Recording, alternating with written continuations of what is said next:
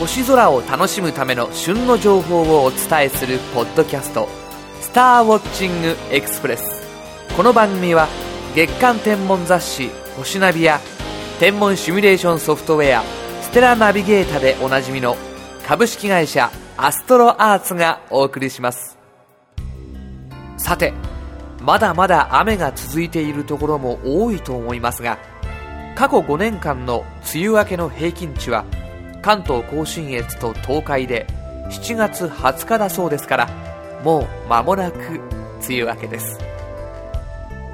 梅雨が明ければ夏本番。今年はこれまで星空を眺めるのに決していい条件とは言えなかった。というかかなり悪かったのでその鬱憤をぜひとも晴らすべく素晴らしい星空を堪能したいところですよね。アストロアーツホームページでは夏の星空を楽しもう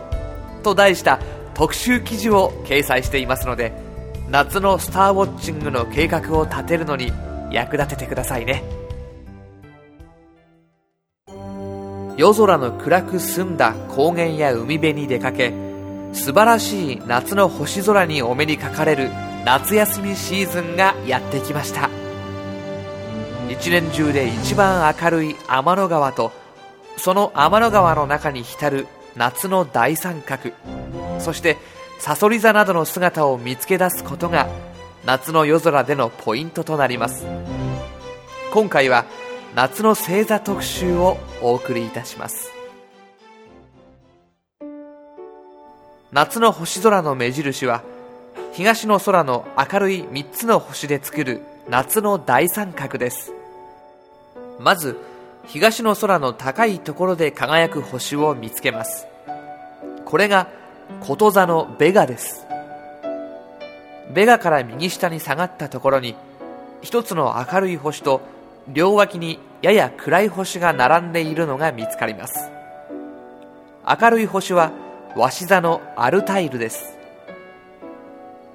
ベガとアルタイルは七夕伝説の織姫と彦星です。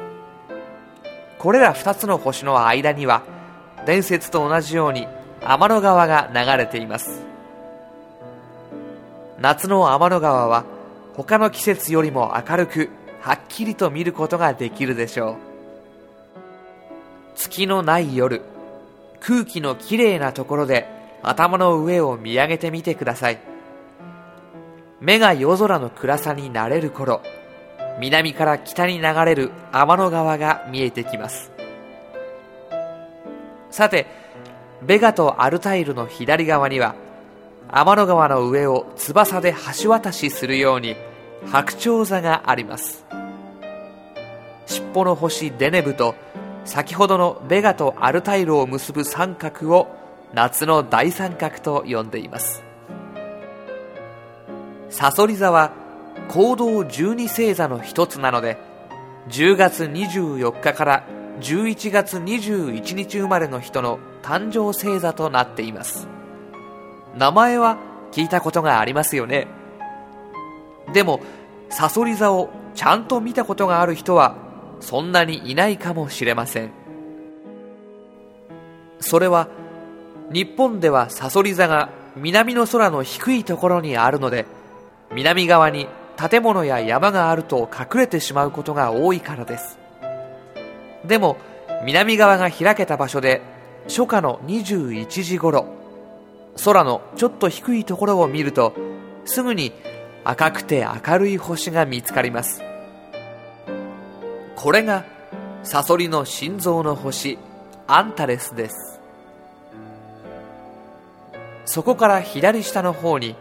二等星や三等星が曲がりながら並んでいて大きな S の字のカーブを描いています。これらがサソリの胴体と尻尾で尻尾の先にはちゃんと毒針の形にもう一つ明るい星がついています。いつどの辺りに見えるのかさえ分かればサソリ座は割と見つけやすい星座なのです。アンタレスの名前の由来はアンチ・アーレスで火星に対抗するものという意味です。これはサソリ座が行動の上にあるので時々火星がこの辺りを通過することがありその時赤い火星と赤いサソリの心臓が競うように並ぶことからこういう名前が付けられたそうです。今週のインフォメーション。彗星が近づいたりさまざまな惑星探査機が目覚ましい活躍を遂げるとそれに関連するニュースをしばしば目にします。そんなニュースに触れ宇宙に対して興味を持ちさらに詳しく知ろうと本屋さんで宇宙天文関係の本を手に取ると専門用語の羅列でちんぷんかんぷん。そしてせっかく知ろうと思ったモチベーションまで下がってしまった。そんな経験はないですか？アストロアーツの新刊150の Q&A で解き明かす宇宙の謎研究室はまさにそんな方にうってつけの一冊です。宇宙について思い当たる素朴な疑問や高度な専門知識をイラストを駆使しながら分かりやすく解説。また Q&A の中には月の裏側が見えない理由や夜空が暗い理由などそれまで常識と思っていたことなのにあっと驚くような答えもきっとあることでしょう。さああなたも宇宙の謎研究室の一員として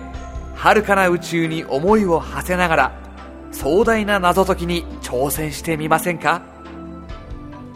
お求めは全国の書店またはアストロアーツオンラインショップで。さて今回の「スターウォッチングエクスプレス」はいかがでしたでしょうか？より詳しい星空を楽しむための情報はアストロアーツホームページ http コロンスラッシュスラッシュ